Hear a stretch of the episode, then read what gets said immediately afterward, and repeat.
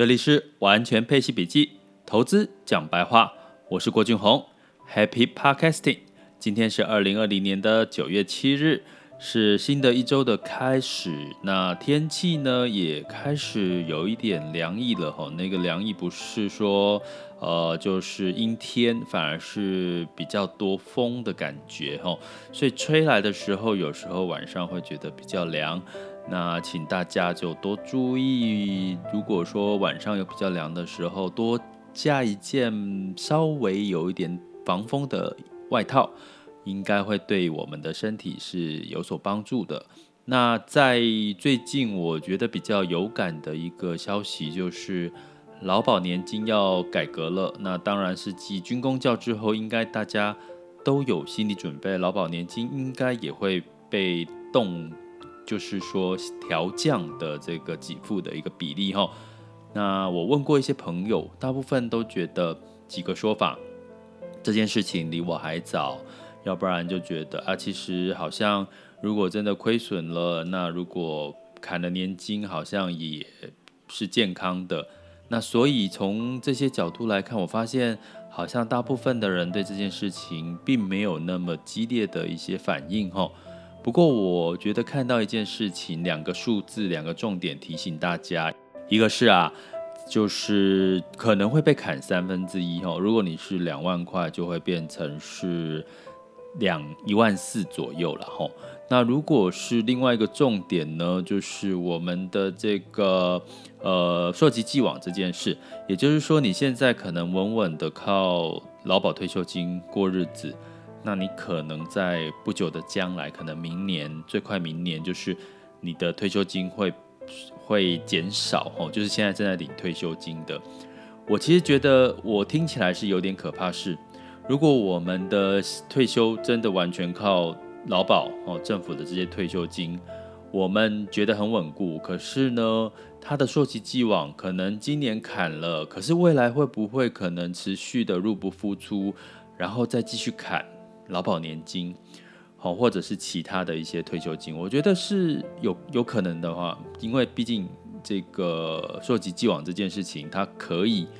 再来一次，所以我觉得我会看到的是，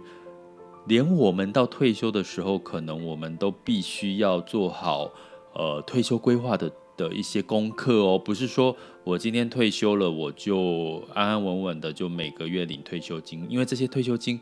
可能到退休的时候都还是一个变数，这是我觉得最最最我自己最担心的事了，因为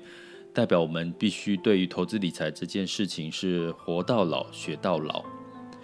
那这件事情当然我们后续会再多聊聊哈，你怎么样好好的准备自己的退休金？那当然领息这件事情是最重要的喽。为什么？因为其实你去思考退休金这件事情，就是一个现金流的概念嘛。因为我们退休金就是每个每个月领一笔，然后呢，就是每个月花掉这一笔，然后下个月再有新的。所以基本上，其实退休金就是一个现稳健稳定现金流的概念。所以其实很适合用领息的方式去操作吼。那我觉得大家真的好好去了解一下，如果你现在还在追逐市场的这个。上上下下、上冲下洗的一种刺激感的话，那可能当然你还年轻，或者你用的是闲钱。可是你可以试想一下，当你接近四十岁、五十岁的时候，当你发现你转换工作并没有那么的有弹性，或者是你的本金变大的时候，你怎么去因应这个状况？哦，所以其实趁这个时候开始做领息投资这件事情，我觉得。也是不错了哈，因为因应这个退休的提早退休，或者是退休，或者是市场变动太大的这个变化。那至于说到市场变动这件事情，这一周我们可以定调，其实市场的变动可能开始会加剧了哈。继周五哈，这个美股呢收一样是收黑之后。然后再加上像特斯拉啦，呃，本来预期要纳入 S M P 五百指数里面的个股，可是后来没，呃，出乎意料之外没有被纳入了，所以特斯拉就大跌了。所以整个市场的氛围都是在一种预期的心态，预期科技股会越来越好的心态，预期疫情好像没有影响很大的心态，预期景气在复苏的阶段。可是我们真的回到现实社会里，你会发现是疫情，包含美国、包含这个印度，持续都在增温哈，再加上天气变凉了，那我们担心的是什么？通常这个病毒在天气比较冷的时候，它可能活动力比较强，所以二次疫情的这个扩散的担心是有的。那再加上呢，十月开始就是很多的连假嘛，像一些长假啦，美国的长假啦，吼，中国的长假啦，还有台湾也有一些假期，这些假期都蛮长，像中秋就有四天嘛，那基本上一定又爆发怎样旅游的风潮，那。会不会有一个二次的风险的发生？这是市场在担心的事情吼。所以呢，这些的担心再加上这个经济复苏到一个阶段有点趋缓的状况，所以股市又涨那么高，所以适度要修正的修。所以我们在上一集里面有提到，其实全球市场修正是一个好事。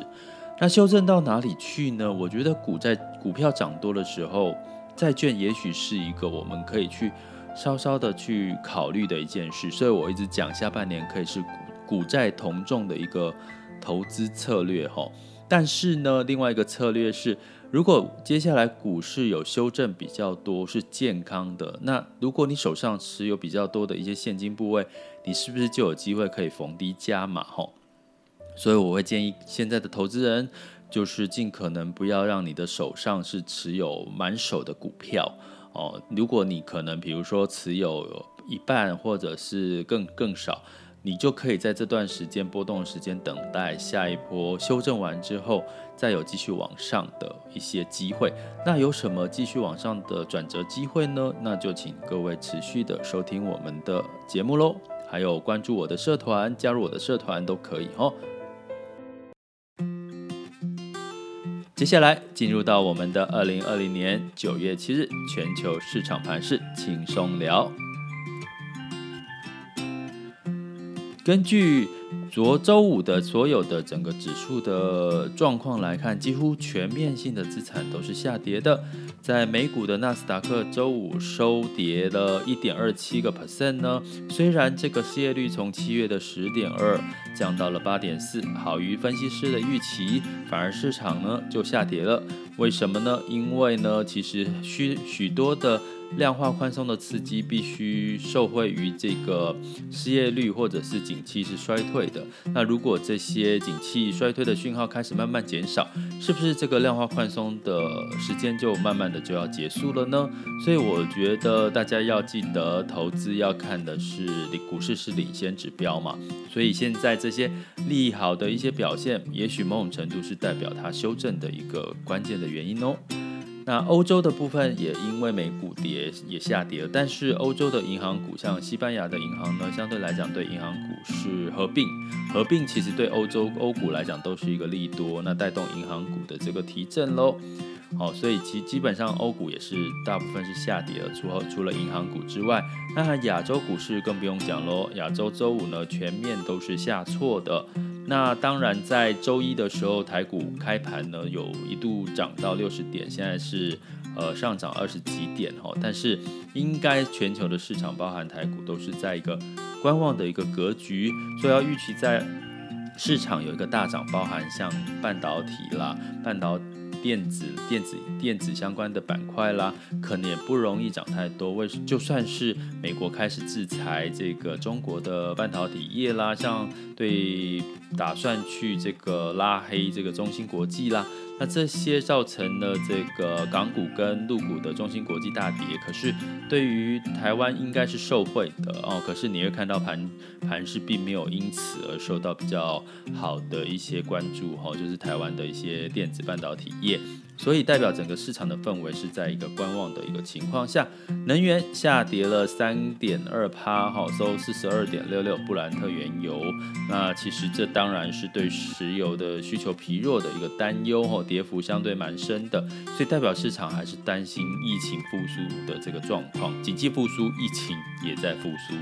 那矿这个贵金属的部分，黄金呢也是下滑哦，因为其实景气是好的嘛，所以基本上黄金就没有太多的避险的作用。毕竟真正的疫情是担忧，并不是真正发生。所以目前的金价在周五也是一九三四。那在汇率的部分，除了人民币独强之外，那台币呢相对来讲来到二十九点五四兑换美元，美元是九十二点八四，相对来讲也是比较弱势的。所以以这个全球市场上周整个收盘来看，你就可以定调，其实目前市场是在修正、观望以及等待下一波利好的一个情况。所以我们的投资人的心态也可以再修正一下。有一些适度的获利了结，然后持有部分的现金，等待下一次的进场机会。这里是完全配息笔记投资讲白话，我是郭俊宏，关注我，陪你一起理财。